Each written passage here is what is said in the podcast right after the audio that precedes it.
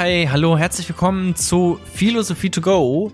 Aufnahmeschluss, unser anderes Format, in dem wir über die letzte Episode, die wir aufgenommen haben, äh, über Erich Fromm und den autoritären Charakter, jetzt nochmal ganz frei und ohne Skript. Es wurde sich hier vorher nichts notiert. Micha hat auch keinen ausgeklügelten Plan jetzt nochmal, was er alles genau sagt, sondern wir geraten nochmal so ins gemeinsame, entspannte Philosophieren über das, was wir jetzt zuletzt und ihr vielleicht auch da draußen euch zuletzt ähm, angehört habt in der letzten Episode. Das Ganze ungeschnitten auch, deswegen wundert euch nicht, wenn hier irgendwelche Ass oder Ams drin sind oder irgendwelche Verhaspler oder Sätze, die vielleicht auch über die man vielleicht noch mal hätte nachdenken sollen. so und dann aber trotzdem veröffentlicht wurden. Hi Micha. Hi Jona. und auch sehr entspannte Stimmung. Ja. ja. Es ist literally Kerzenschein. Um 14 Uhr. Um 14 Uhr? Ich weiß es nicht. 15 Uhr. Ein Kaffee. Kaffee. Also eine, gut, eine gute Stimmung, um nochmal zu philosophieren über Erich Fromm. Ja, genau. So ein bisschen denken, ne? Gemeinsam äh, denken, senieren. Das ja. ist das Wort, was ich äh, eben gesucht habe. Und genau, es geht um den autoritären Charakter oder wie ich irgendwie, ich mag den Begriff sadomasochistischen Charakter nochmal lieber, deswegen. Dachte ähm, ich auch. Finde ich auch ähm, besser, so. Also. Autoritär kürzt das Ganze irgendwie ein bisschen ab, oder? Ja, lass uns vom sadomasochistischen sprechen. Ist auch leichter zu merken. Ja, klingt also, geiler. klingt geil. Geiler. Ja, äh, doch, vielleicht doch. falsches nee, nee, ist, Attribut. Ach so. Okay. Ähm, aber auch, weil, naja, wenn ich jetzt mir überlegen muss, okay, Erich Fromm, was hat der nochmal gesagt? So, ne? Was waren so Stichpunkte, damit ich irgendwie schnell mein Wissen wieder hochholen kann, wenn ich das abrufen möchte? Und dann denke ich an den autoritären Charakter und von da aus muss ich dann erstmal wieder ableiten, okay, was heißt das? Sadomasochistischer Charakter. So. Aber wenn ich mir direkt merke, okay, der sadomasochistische Charakter, dann ist das irgendwie ein bisschen leichter. Ja. Weißt du? Ja. Dann, äh, okay, Erich Fromm hat was zum sadomasochistischen Charakter gesagt. Dann weiß direkt, worum es geht. Finde ich auch. Also, wäre auch meine oder ist auch meine meine Edelsbrücke. Im Endeffekt so die, die Furcht vor der Freiheit hin zum sadomasochistischen Charakter. Ja. Wenn die zwei Begriffe hast, den Rest kriegst du auch noch hin. Mhm. Und dann hast du eigentlich schon recht viel, so. Dann, dann, dann steckt da schon ganz, ganz, ganz viel drinne. Also, wir haben uns ja in der letzten Episode mit Erich Fromm befasst und der gegebenen Freiheit, mit der wir eine Auseinandersetzung führen, Mhm. die hin zu dann oftmals auch Fluchtmechanismen führt, wenn wir nicht wissen oder nicht die Bedingungen vorherrschen, mit der Freiheit einen positiven Umgang zu finden. Und dann gelangen wir ganz schnell in so eine Destruktivität oder eine Konformität oder in das Sadomasochistische, wo wir entweder selbst gelebt werden oder jemand anderen suchen, in denen wir leben können. Aber eigentlich gar keine Auseinandersetzung mit uns selbst und mit unserer eigenen Ohnmacht, Isolation, Mhm. ähm, haben, die resultiert aus der uns gegebenen Freiheit. Wie ist das eigentlich? Sorry, falls du gerade zu einem Gedanken überleiten willst, was klang gerade so, aber mir fällt gerade was ein. Wie ist das eigentlich? Hat er ähm, das gesehen, dass sich solche Charakter, er hat ja mal vom Charakter auch geredet, ne? Mhm. Dass sich so ein Charakter ausbildet in der Kindheit, in der Erziehung Mhm. und nur dort oder ähm, im, ges auf dem gesamten Leben äh, blickend, also auch als Teenager, dass man da, also kannst ja auch vielleicht eine super tolle Kindheit gehabt haben bei tollen Eltern, die dir vielleicht sogar den Freiraum gegeben haben, kreativ zu sein und so. Und da hast du das dann ja vielleicht auch internalisiert oder sowas, aber später einfach gar nicht mehr den Freiraum bekommen, dann wirklich de facto. Also äh, Spielt da alles mit rein oder? im Besonderen die Kindheit, ne, Psychoanalytiker, im Besonderen die Kindheit, auch die Mhm. Adoleszenz, auch die frühe Adole- Adoleszenz. Also Adoleszenz ist Teenager, ne? ja, also Weil später Teenager. ja, es gibt die späte und die frühe, also von 10 Ah, okay. bis dann irgendwie 21 oder so. Ach, okay. Ähm, mhm. ähm, das sind schon die, die, die wichtigen Bereiche, die wichtigen Entwicklungsschritte, die Mhm. da gegangen werden. Aber im Besonderen würde ich schon auch sagen, ja, die, die Kindheit und das Verhältnis zu den Eltern. Ja, das ist, ähm, ist, ist wichtig. Und da spielt dann ja auch schon, kann ein Instrument des Staates quasi ja auch Einfluss nehmen auf die Kinder, damit die, wenn das ein äh, sadomasochistischer, autoritärer Staat eventuell ist, dass die Kids ähm, genauso auch sich schon wieder ausrichten. Also Stichwort irgendwie sehr autoritäre oder sadomasochistische ähm, Erziehung, Erziehungsstile. Also es ist, eigentlich wird es sozial vererbt, sozusagen, wenn man so will. Ja. Ne? Also, also, Mhm. Also ein Sa Sadomasochist, der ein Kind erzieht, Mhm. mh, oder das Kind, was er erziehen würde, wäre dann ja quasi, da würde er ja nicht seine masochistische, sondern seine sadistische äh, Ader ausleben. Mhm. Also ähm, autoritär über jemanden herrschen sozusagen. Und das würde ja wiederum bei dem Kind ein Ohnmachtsgefühl auslösen, weil das sich eben nicht frei entwickeln kann, sondern äh, ganz klare Vorgaben bekommt. Und dann ist im besten Falle dies auch noch institutionalisiert. dass Also auch die Kitas und die Ja. Schulen genauso, die, die Lehrer. hm. ja, auch noch mal ähnlich ähm, die Erziehung voranbringen und dann noch im besten Falle, wenn man das so will, hin zum faschistischen Staat, dass natürlich auch die Sozialisation, also die Umgebung, in dem das Kind groß wird, Okay, große Anführungszeichen im besten Falle. Nicht, dass du hier falsch zitiert wirst. ähm, genau, Aber ja, es, Da- es ging auch äh, Erich Fromm immer eigentlich um den gesellschaftlichen Blick. genau. Hat ihn vermutlich eigentlich, ja, da weiß, ach, keine Ahnung, was ihn da mehr angetrieben hat, aber es hat ihn viel angetrieben, diesen gesellschaftlichen Blick drauf zu haben, weil es ja immer ganze Gesellschaften waren, die plötzlich in den Krieg gezogen sind Ja. oder äh, Minderheiten ermordet haben. Ja. Doch, das war schon sein Antrieb als Psychoanalytiker quasi Ja. auch mit den anderen Denkern und Denkerinnen ähm, sich ähm, ja eine Gesellschaftskritik zu zu formulieren und auch Sachen auf Sachen aufmerksam zu machen. Wann hat, also das war ein Buch, was er geschrieben hat? Die Furcht oder? vor der Freiheit ist eins Ja. seiner Werke, ja. Aber wann er das geschrieben, das weiß ich gerade nicht. Das würde mich nämlich gerade nach dem Zweiten Weltkrieg ja.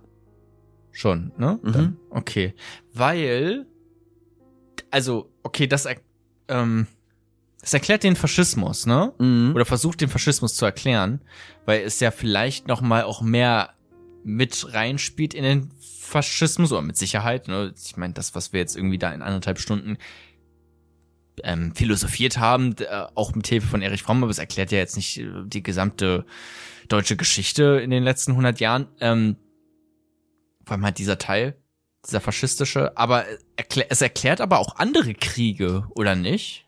Also ich habe, während wir ähm, den Podcast aufgenommen haben, den letzten, nämlich an Im Westen nichts Neues gedacht. Den habe ich vor kurzem im Kino gesehen. Kurzer Einschub, weil Ja. sonst äh, kriege ich gleich Ärger. Furcht vor der Freiheit 1941 veröffentlicht. Also nicht nach dem Krieg, sondern während des während Krieges. des Kriegs. veröffentlicht und geschrieben. Musst du dann nochmal googeln? N- naja, geschrieben hat er das wahrscheinlich vorher, ne? Also während des Kriegs. Und Ja, äh, kommt drauf an, wie lange er dran schreibt. ach so, ja, ich glaube, der war nicht der längste Schritt. Also vielleicht so, ja, aber trotzdem Okay. war ja lang genug Krieg. Also schon. Ja. Ja, okay. Ja, interessant. Weil ich auch, also, ne, um den äh, Gedanken zu verenden, dachte, ähm, es hilft mir auch, ich habe vorletztens im Westen nichts Neues gesehen, der im Ersten Weltkrieg spielt. Ähm, dieser sadomasochistische Charakter hilft aber auch da, bestimmte Tendenzen ähm, zu erklären, warum beispielsweise junge Erwachsene sich super freuen, das ist so die Anfangsszene auch äh, in dem Film oder einer der ähm, anfänglichen Szenen, sich super freuen, in den äh, Krieg zu ziehen. Ja. Wo, man, wo ich ja heute sagen würde, äh, ja, das ist so das Letzte, was ich will. Und die hatten da richtig Lust. Die waren so, ah, ich äh, habe von meinen Eltern kein äh, Mutti-Zettel, ich weiß nicht, wie das hieß, ne, aber halt so, dass die das auch dürfen. Die Mhm. äh, jungen Kinder muss man da wirklich noch Eine. Einverständniserklärung. Genau, eine Einverständniserklärung habe ich nicht bekommen. Dann fälschen die die so Mhm. am Anfang des Filmes, damit sie da in den Krieg ziehen dürfen. Ja. Was ja so einen masochistischen Charakter da schon mal darstellen könnte. Ja, ja, klar, auf jeden Fall. Und auch ein sadistischen, ne? Also dann sich über andere zu bemächtigen. Genau, ja, doch, das, das stimmt auch, weil das war eigentlich auch ein großes, Die Motivation ähm, dahinter ist ja auch nochmal. ja, das war auch ein großes Thema, die Franzosen. So, ne, die Ja. scheiß Franzosen. Das war auch, war auch ein großes Thema, ja, das, das stimmt. brauchst du dann quasi auch. Ja, Das heißt, du kannst damit nicht nur den Faschismus erklären, sondern auch die, weiß nicht, Kriegslust. ja, das geht ja auch oft einher. Also wann, also Ja. Kriegslust ist ja gekoppelt ganz oft an so ein Hypernationalität, so eine Ja. sehr stark, und Ja. das ist ja Faschismus, wenn man es runterbricht. Ja, deswegen, da weiß ich da nicht ganz genau, wie man das abgrenzt oder wie man jetzt, was jetzt die aktuelle wissenschaftliche Definition von Faschismus ist. Weil ich glaube, man würde in der Wissenschaft mit Sicherheit nochmal unterscheiden zwischen dem Ersten Weltkrieg, wie der vonstatten ging, ähm, und was da für Kriegsverbrechen äh, begangen wurden, ähm, und dem Zweiten Weltkrieg. Und die Dimension des Holocausts, womit man irgendwie ja Faschismus erstmal in Verbindung bringt. Da- Äh, das, deswegen weiß ich gerade nicht, wie man es da nochmal so. unterscheidet. Ich hatte für mich Faschismus erstmal als, vielleicht ich da auch falsch, als so eine Ideologie verstanden, die gerichtet ist, also als etwas, was wirklich eine sehr starke Identifikation mit, ähm, mit dem Staat, also wirklich so eine Hypernationalität habe ich immer für Mhm. mich das Ah, okay. quasi äh, gedeutet, wenn ich auch an Italien und sowas denke. Oder das beinhaltet auch immer die Gefahr, wenn eine Gesellschaft krank ist.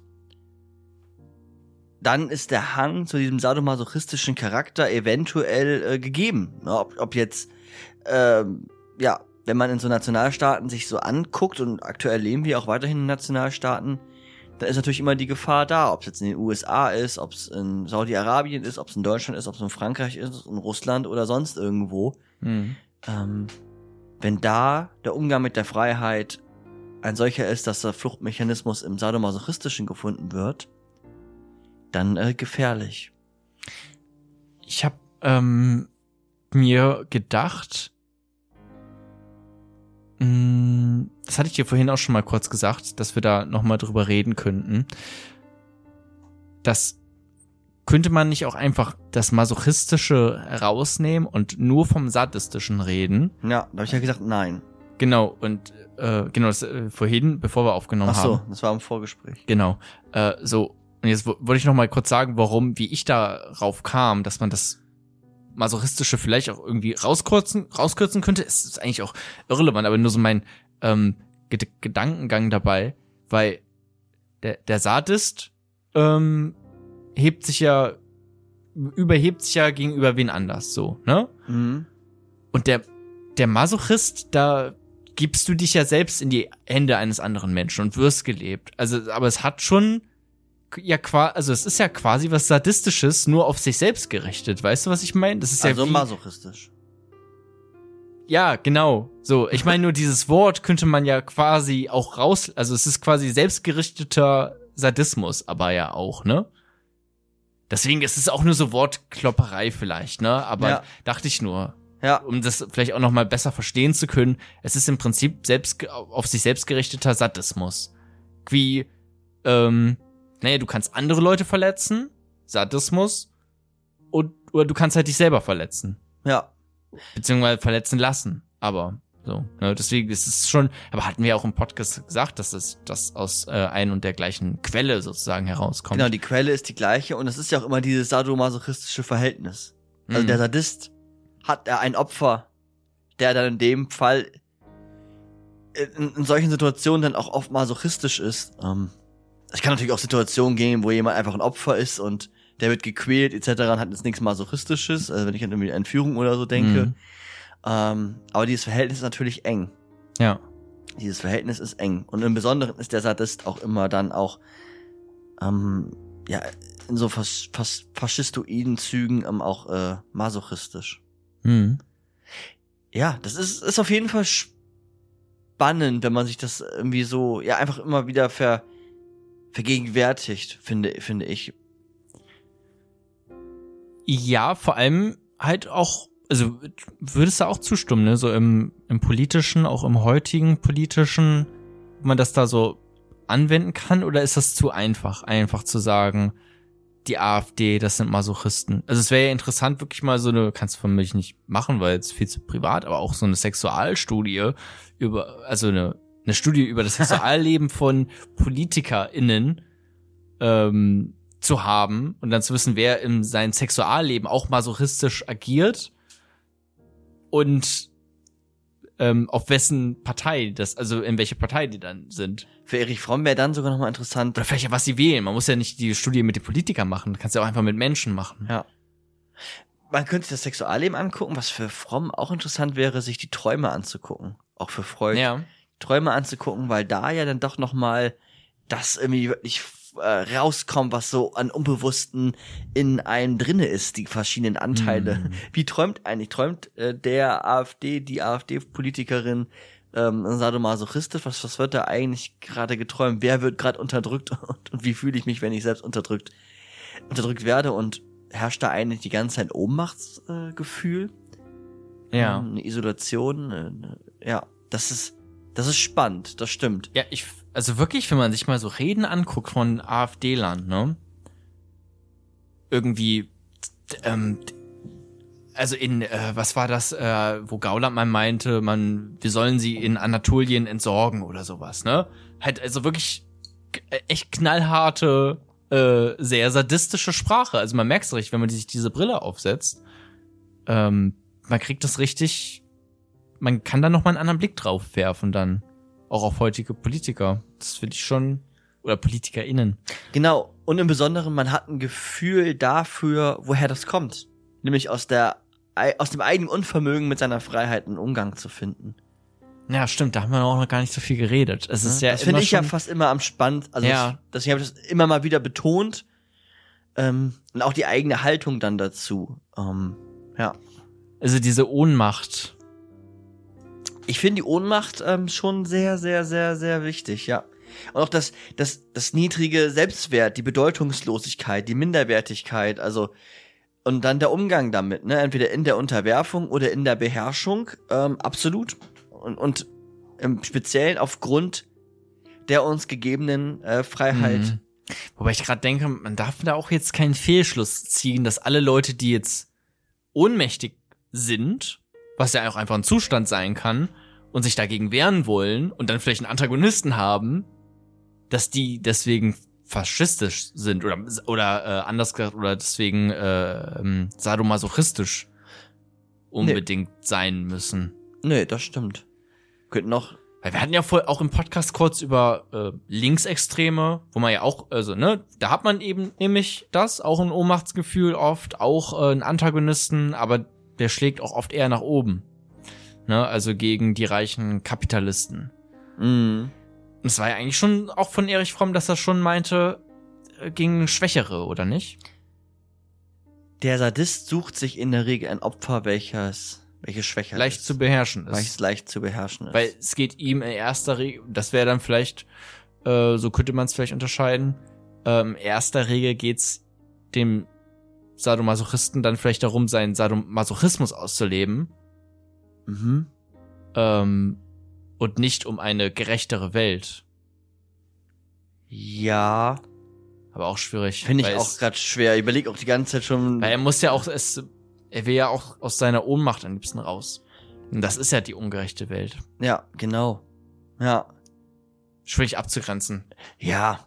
Aber Also ich kann mir gut vorstellen, dass, wenn man sich das genauer anguckt, dass man diesen sadomasochistischen Charakter auch bei, ähm, bei Linksradikalen findet, dass man den sowieso ähm, im Alltag ähm, immer wieder findet. Ob es jetzt muss gar keine politische Orientierung sein, aber auch ähm, wenn es sehr um sehr große, starke Meinungen geht.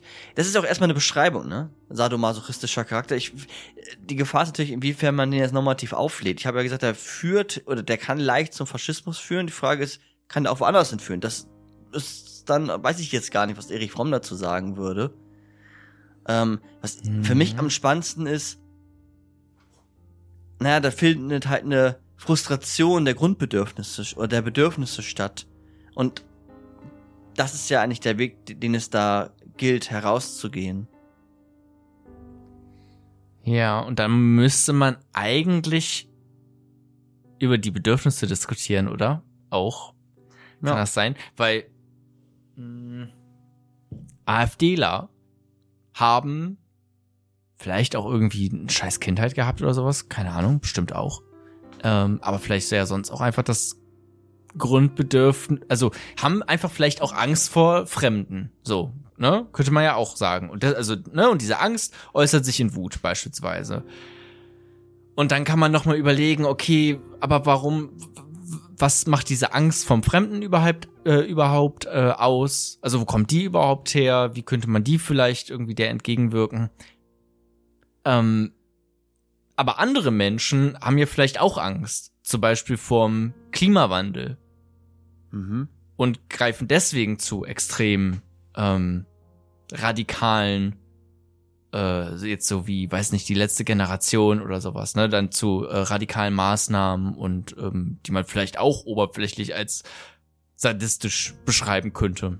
Ne, je nachdem, wie radikal dann die dann werden. Ne? Das, Ja. so. Und- Und ähm, muss man sich vielleicht auch über diese Grundbedürfnisse mh, und wie die befriedigt werden, ähm, darüber auch diskutieren dann, ne? Äh, trotzdem auch, ob die richtig sind, wie zum Beispiel beim Klimawandel ist das ja schon ein berechtigtes Anliegen, den entgegenzuwirken und beim Angst vom Fremden würde ich meinen, ist es halt im ersten Schritt irrational.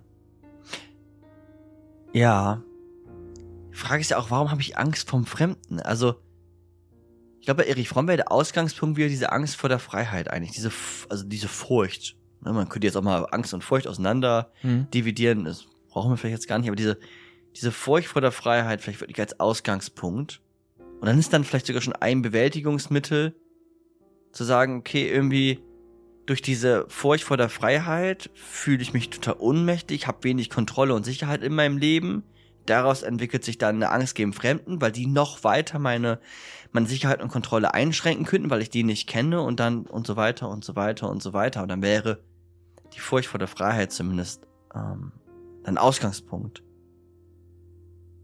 Ja, es ist immer die Furcht vor der Freiheit, das, ähm, So habe ich, also so würde ich zumindest Stand jetzt Mhm. Fromm deuten, dass er von so einem Menschenbild ausgeht, dass, dass der Mensch frei ist, ja. frei von und frei zu und das ist der Ausgangspunkt. Mit der Freiheit müssen wir umgehen können. Und die Freiheit, das ist natürlich ein großer Begriff, den könnte man jetzt ja auch noch füllen mit Freiheit bedeutet auch Verantwortung für dich, für den, äh, für dein Gegenüber. Ähm, Ja, aber kannst du vielleicht noch mal sagen, die, also warum Menschen, die zur Zeit des Nationalsozialismus gelebt haben oder vielleicht auch in so einem äh, Alter waren, wo die Verantwortung übernehmen konnten, warum die Angst oder warum die Furcht vor der Freiheit hatten? die hatten äh, beim Nationalsozialismus, Also ich verstehe da, dass die ein Ohnmachtsgefühl hatten, genau, aber ich verstehe noch nicht ganz genau, warum die ne, warum die eine Furcht vor der Freiheit hatten. Vor welcher Freiheit denn? Weil ich sehe das eher so gesamtgesellschaftlich vielleicht auch gesehen. Ersten Weltkrieg verloren gerade. Äh, Kenne ich mich jetzt gerade geschichtlich nicht perfekt aus, aber sicherlich sehr äh, eingeschränkt. Deutschland ja auch danach erstmal. So, ne, damit die bloß nicht noch einen Weltkrieg anzetteln. Ähm, und insofern ein gesellschaftliches Ohnmachtsgefühl, weil die viel weniger Handlungsspielraum als Nation hatten. mhm. Das, also das wäre so meine Herleitung dann für ein, klar. Und innerhalb der, der Gesellschaft oder der Nation dann nochmal jetzt bei Erich Fromm sich das, das Kleinbürgertum quasi angucken, die innerhalb der Gesellschaft dann trotzdem natürlich diese Freiheit ja eigentlich haben, aber gar nichts machen können oder auch gar keinen Umgang damit finden können und sich ja dann nochmal un, also da ist besonders diese Ohnmacht, diese Isolation zu, zu spüren, sagt, Mhm. sagt Erich Fromm, besonders im, im Kleinbürgertum und die anderen, die vielleicht auch aus Resultat des Ersten Weltkrieges da gelebt haben, die haben sich auch nur irgendwann dann ja auch vielleicht mitreißen lassen und ähm, sind haben ja müsste man da noch mal genauer gucken, aber für Erich Fromm, so habe ich das zumindest verstanden, ist der Ausgangspunkt schon die Furcht vor der eigenen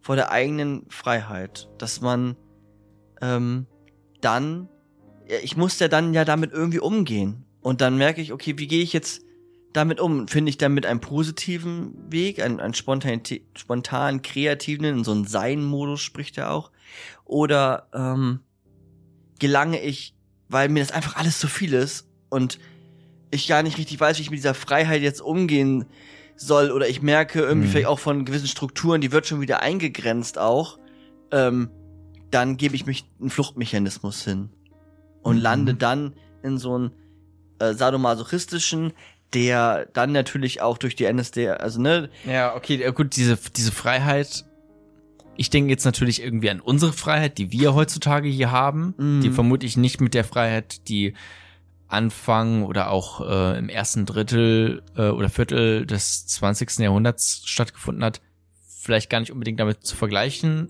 ist, nochmal im Rahmen der Möglichkeiten, die wir heute alle haben. Aber trotzdem, und das hattest du ja ganz am Anfang von dem Podcast, den wir aufgenommen haben, äh, auch gesagt, dass der Mensch ein frei, freies Wesen erstmal ist, ne? Also sich jetzt zu allem Ja und Nein sagen kann und immer äh, eigentlich ein unfassbares Maß an Freiheit hat. Ja. Immer äh, eigen. So. Ganz genau. Und deswegen, okay, und das, ja gut, na gut, da macht es natürlich dann schon, schon, schon Sinn. Dann ist es, dann ist es immer eine Gefahr. Dann ist es immer. Außer du äh, verwirklichst dich halt selbst. Genau, und dann ist die Frage, wer ist da in der Verantwortung? Also das bin ich in der Verantwortung, mich selbst zu verwirklichen? Sicherlich auch. Aber, Aber auch die Gesellschaft dann. aber ja. auch die Gesellschaft und das System. Und dann geht's dann natürlich bei Erich Fromm auch weiter. Und dann guckt er irgendwie weiter und sieht, äh, auch die Frankfurter Schule, mh, das kapitalistische System ist vielleicht auch nicht das, Hm. das Beste. Erich Fromm war auch eher jemand, der sich den Kommunismus äh, als äh, Idee sehr, sehr spannend fand.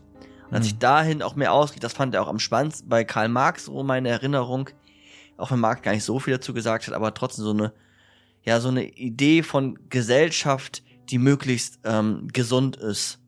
Und da ist der Kapitalismus ähm, im Besonderen gefährlich, weil der immer nach einer Logik funktioniert, die etwas, die etwas haben will, die etwas anhäufen will, wo es um Wachstum geht, wo es um äh, Konkurrenz geht, um Wettkampf geht. Und ähm, da landen die Menschen ganz schnell in gewisse Fluchtmechanismen. Ob es jetzt der sadomasochistische ist oder vielleicht auch der konformistische, die komplette Anpassung Hm. und das äh, gegenseitige Automatendasein ähm, immer immer gefährlich, weil das ähm, ja einfach Neurosen hervorbringt, psychische Krankheiten oder auch Psychosen. Ähm, du hattest im Podcast auch diesen goldenen Käfig erwähnt, muss wo ich auch gerade dran denken äh, musste. Weil ich habe mir auch, wie gesagt, ein Interview angehört von äh, Erich Fromm. Und da meinte er auch, ähm, naja, früher, da war das ja irgendwie ganz klar mit diesem autoritären, äh, autoritären Eltern, die man vielleicht auch hatte. Und dann konntest du dich aber da klar auch gegen auflehnen. Und dass man heute, das war jetzt 5, äh, 1975, äh, wo er gesprochen hatte, äh, auch immer noch quasi autoritäre Eltern hast, aber halt in einem ähm, in einem anderen Kleid sozusagen, weil es ist dann nicht mehr mh, mach jetzt bitte die Hausaufgaben, weil sonst kriegst du Schläge oder sowas, sondern ach, mach doch bitte die Hausaufgaben und ähm, wenn das Kind die dann nicht macht, dann ist da halt die Mutter traurig und so. Und deswegen macht, die Ki macht das Kind die Hausaufgaben dann in Anführungszeichen freiwillig, weil es sich der dieser Traurigkeit der Mutter noch viel weniger widersetzen kann, ähm, als Schläge, die es vielleicht äh, kassieren könnte. Ne? Ja. Also das ist sozusagen dieser, dieser goldene Käfig, auch auf, ja, auf eine Art und Weise, ne? Dass man Genau. trotzdem immer noch eingeschränkt ist. Also zunächst einmal zu, zu der Zeit, da war natürlich auch Gewalt in der Erziehung schon noch ein, gesundes Mittel in den 70ern. und- Ja, Ähm, ich glaube, bis äh, zu den 90ern Ja. durften äh, auch Lehrer noch äh, Genau. Kinder züchtigen. Ja. Und das, was du sagst, könnte man kompl kompliziert auch ausdrücken als so einen projektiven, so eine projektive Transzendierung oder so. Also, dass ich quasi mein eigenes Da, also, das ist noch perfider, dass ich mein eigenes Dasein in Abhängigkeit zum Kind setze. Also, die Sprüche der Mutter wären dann ja, oder des Vaters, aber oft sind es dann auch vielleicht die Mutter. Hm. Ähm, wir machen gemeinsam die Hausaufgaben. Wir schreiben gemeinsam die Arbeit in der Mhm. Schule. Wir haben eine 2 geschrieben. Wir haben nur eine 4 geschrieben. Guck mal, was du angerichtet hast. Also solche ähm, Gedankensätze kriege ich in der Praxis heute noch mit. Wo ich Kinder habe, wo, wo, die, wo die Mütter sagen, oh, das war so toll. Äh, Mein Sohn und ich haben, wir haben eine 2 letztens in der Schule geschrieben. Und ich denke mir so, nee, eigentlich ja nicht, aber irgendwie ja doch. Weil die dann natürlich auch total viel Druck ausüben auf das Kind, dass das Kind quasi das zu erfüllen hat, was die Mutter sich vorstellt. Ja. Ähm, Was dann aus der eigenen Unsicherheit auch oft resultiert. Und das ha- haben wir, also haben wir ja so besprochen. Dann ist das Kind natürlich in einer Ohnmacht und äh, kann dann wiederum selbst auch, ähm, ja, in irgendwelche ähm, Bewältigungsstrategien wie des maso sadomasochistischen Charakters fliehen. Das heißt, man muss eigentlich Ja, und es unterwirft sich dann auch, ne? Es Ja. ist dann wirklich in diesem masochistischen Mhm. drinne, unterwirft sich und und Da- verbindet das mit Liebe. genau. Ja, ah, hm. Ja. Ähm, ich habe zufälligerweise, ich weiß gerade gar nicht mehr, in was für einem Kontext. Ah ja, doch, weil ich ein, äh, ein Skript geschrieben hatte für, äh, für den Kika äh, und mir da was angeguckt habe ähm, zu, äh, äh, zu einem Thema und da ging es darum, dass äh, Kinder auch partizipieren sollen, dürfen oder das Recht dazu haben, ähm, mitzubestimmen, Teilhabe, ähm, indem sie, weiß nicht, also im Kleinen, was für Klamotten sie tragen, das dürfen die natürlich selber entscheiden. Äh, oder sollten sie zumindest, ne? Was für Klamotten sie tragen, was für ein Poster sie aufhängen bei sich im Kinderzimmer, äh, aber auch als Schulsprecher. Ähm, es gibt auch so Kinderrate und sowas, dass man wirklich versucht, Kinder mit einzubeziehen in Entscheidungen, vor allem auch Entscheidungen, die sie selbst betreffen, damit sie, und das macht jetzt einfach auch in dieser Theorie voll viel Sinn, möglichst we möglichst wenig Ohnmacht verspüren, sondern möglichst viel Selbstermächtigung. Also das ist ja ein super Faschismusprävention, wenn man so will. Kindern auch einfach, auch wenn das mal Fehler sind, ähm, die Fehler machen lässt. Ja. Ne, oder Entscheidungen selber treffen lässt. Viel mit Aber Demokratie. ja. ja. Aber Erich Fromm war aber auch kein Anti-Autoritärer, ne? Also meinte Nee. er zumindest äh, in diesem Interview, dass er auch meinte, dieses Anti-Autoritäre allein, ähm, das ist es auch nicht. Ja, absolut nicht. Das ist ja das in der, das, das Kind in der Ohnmacht quasi auch da, also gar nicht zu unterstützen. Ist ja auch ein Ohnmachtsgefühl, Ja. was sich da entwickelt. Ja. Ja, okay. Also, Also dieses laissez-faire, komplett Mhm. autoritäre, das Kind entscheidet alles, ähm, ja, da, das ist natürlich eine totale Überforderung, wenn du dir das Ja. vorstellst, du bist ein kleines Kind und musst durch einen großen Wald laufen. So ist die Welt ja am Anfang. ja, Ähm, da brauchst du schon auch gelegentlich Unterstützung. Liebe. Liebe, jemand, der da ist, den sich Schlüsselwort austauschen ne? kann. Ja, im, im Besonderen die Kunst des Liebens, ja. Irgendwie schon, oder? Also gerade so vom Gefühl heraus würde ich sagen, wenn du einfach dein Kind liebst, dann unterstützt du das natürlich bei all dem, wo es Hilfe brauchst, bist aber auch so, gibst ihnen auch so viel Freiraum, dass es sich selbst entwickeln kann. Ja, da sind wir beim schwierigen Thema, äh, wie schaffe ich, äh, oder wie sieht eine gelungene Erziehung Ja, aus? klar. Da kümmert sich jetzt noch, also das ist natürlich super. Ja. Ähm, Aber das ist eigentlich extrem wichtig. ja, ja, klar. Und da hat er auch ein Buch drü äh, drüber geschrieben, ne? ja, die Kunst des Liebens hat er geschrieben. Über Erziehung im Speziellen wüsste ich jetzt Aber du nicht. meintest aber auch im Podcast, ähm, dass er, wie man das präventiv. Ach so, die Wege aus einer kranken Gesellschaft, die, ja. ja. Genau. Ja, ja, Das da- doch dann bestimmt auch um, um Erziehung. Auch, aber es geht auch im Speziellen dann um, um das Wirtschaftssystem und den Kapitalismus Ah, und den gibt's auch noch. ja, das ist so das Haupt, der Hauptprotagonist äh, oder Antagonist. Der Kapitalismus? Ja, schon der Gegner so, ne? Der muss schon, der ist schon schwierig für Erich Fromm. Weil wir da auch immer in ein Ohnmachtsverhältnis dann gesetzt werden.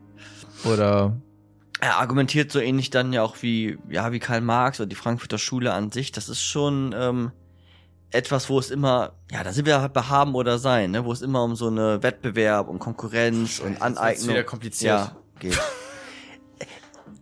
Der Kapitalismus nach eben ganz einfach auszudrücken unterdrückt die Ja. positive Freiheit, unterdrückt die Spontanität, Kreativität, hm, sondern du entwickelst von dir selber ein Verhältnis zur Ware etc. Ach so. spricht er auch. Ne? Das hatten wir ja auch schon mal alles so ein bisschen. ja. Aber es unterdrückt die positive Freiheit und führt einen fast schon hin zu Fluchtmechanismen. Hm. Ja, aber natürlich wird's da kompliziert. Im Besonderen das Konformistische dann. es ist einfach schon noch mal komplexer, wenn man jetzt Ja. noch mal ein gesamtes Wirtschaftssystem noch mal mit reinschiebt in diese Rechnung. Ja, auf, auf, ähm, auf jeden Fall. Aber klar, so etwas wie äh, Erziehung, äh, auch Bildung als, als Begriff, also als die, die Veränderung deiner eigenen Persönlichkeit gerichtet auf eine, auf eine regulative Idee, also auf ein gewisses Mhm. Ideal, das vielleicht noch zu klären ist. Ähm, also auch Bildung ist natürlich etwas, was immer ähm, präventiv sein kann, im Besonderen halt die Selbstermächtigung des Kindes zu fördern.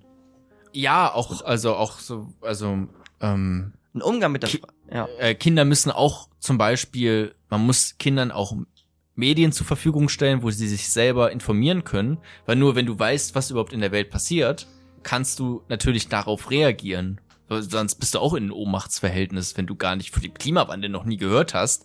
Wie sollst du dann äh, selbst ermächtigt irgendwie etwas dagegen tun? Im besten Falle fährst du mit dem Kind irgendwo hin, wo der Klimawandel äh, als Erfahrung erlebbar ist. Ja, klar. Das ist natürlich noch mal, also nicht nur für Kinder, auch für Erwachsene, Ja, Äh, einfach eindringlicher dann. Ja. Ja, also das ist immer, oder weiß ich nicht so, ich kann mir so richtig gut vorstellen, so alte Fotos oder so. Wenn du immer noch im gleichen Haus wohnst, dann kannst du so zeigen, hier, als ich als Kind war, war hier sechs Meter hoch Schnee und jetzt gucken wir mal dieses Winter an und machen auch mal eine Fotogalerie gemeinsam und da vergleichen wir die Fotos. Ist eine Mhm. schöne pädagogische Maßnahme oder pädagogische Intervention. Und dann, was, welche Gemeinsamkeiten gibt es, welche Gegensätze finden wir Ja. und dann, woran könnte das liegen? Aha, Ja, das ist, äh, super, ja. vielleicht, also, ja. Finde ich aber, also, äh, finde ich cool, wo dieses Thema einen so hintreibt gerade. Es ist mega die, ich finde die echt cool, die Theorie, weil das ist so ein Ankerpunkt auf eine Art und Weise. Mhm. Ich versuche ja in all dem, was man tut, versucht man ja irgendwie Faschismus und kriegerisches Handeln, so, auch nochmal allgemein gesprochen, was sehr oft einfach auch dann mit zusammenhängt mit so einem sadomasochistischen Charakter, habe ich zumindest das Gefühl Ja, ja. zumindest auch der, der Masochismus da äh, ganz stark, dass diese Unterwürfigkeit gegenüber eines Staates äh, oder sich die, oder das Identifizieren mit einem Staat, was ja auch nochmal gut zu, Das zusammenpasst mit auch, diesem, ne? äh, wir haben eine 2 geschrieben, so Ja. wie wir haben die Franzosen besiegt oder Ja. sowas, ne? Also wirklich, das macht, das ist echt ein guter Ankerpunkt, diese äh, äh, Theorie. Auch dieser Satz, ne, erklären. er lebt nicht oder sie, sondern er, sie wird gelebt. Ne? Ja. Also das finde ich auch immer, ne, du wirst, stark, du wirst dann ja Satz, auch ja. gelebt ähm, durch die Mutter oder das, die Mutter durch das Kind ja auch. Ist ja auch sehr spannend, wenn man sich das Verhältnis anguckt. Also, ne, Ja, beziehungsweise der? Bürger durch den Staat. der Bürger durch den Staat, ja.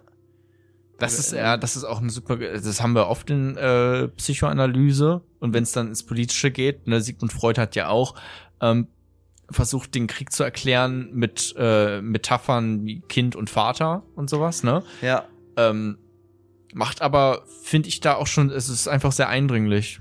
So, finde ich irgendwie gut, finde ich stark. ja, macht ja auch Sinn. Also wenn die Ki also die Ausgangsthese der, der Psychoanalyse ist ja auch, dass die Kindheit uns total prägt Ja. Und dass sich dann Mechanismen aus der Kindheit wiederfinden in, in der Erwachsenenwelt, die total hohen Einfluss und Motivationsstärke haben. Also das entfremdet einen alles, ne?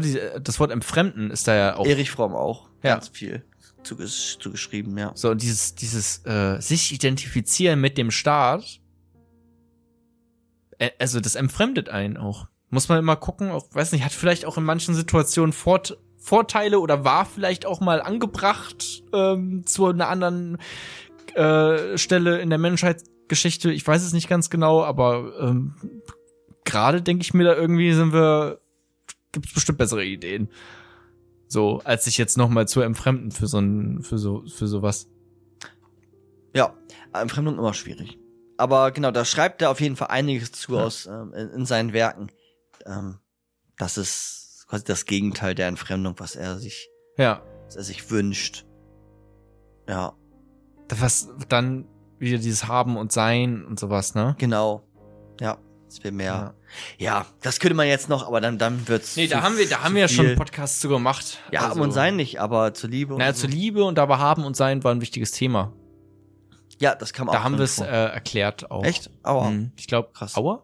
Wow, wow. Wow, wow, wow, Uff.